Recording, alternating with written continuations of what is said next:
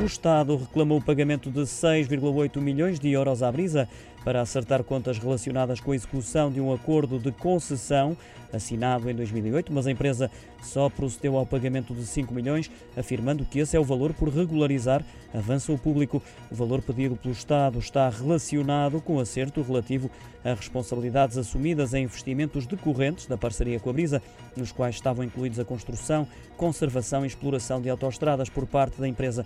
A publicação adianta que o valor em falta representa um quarto do montante exigido.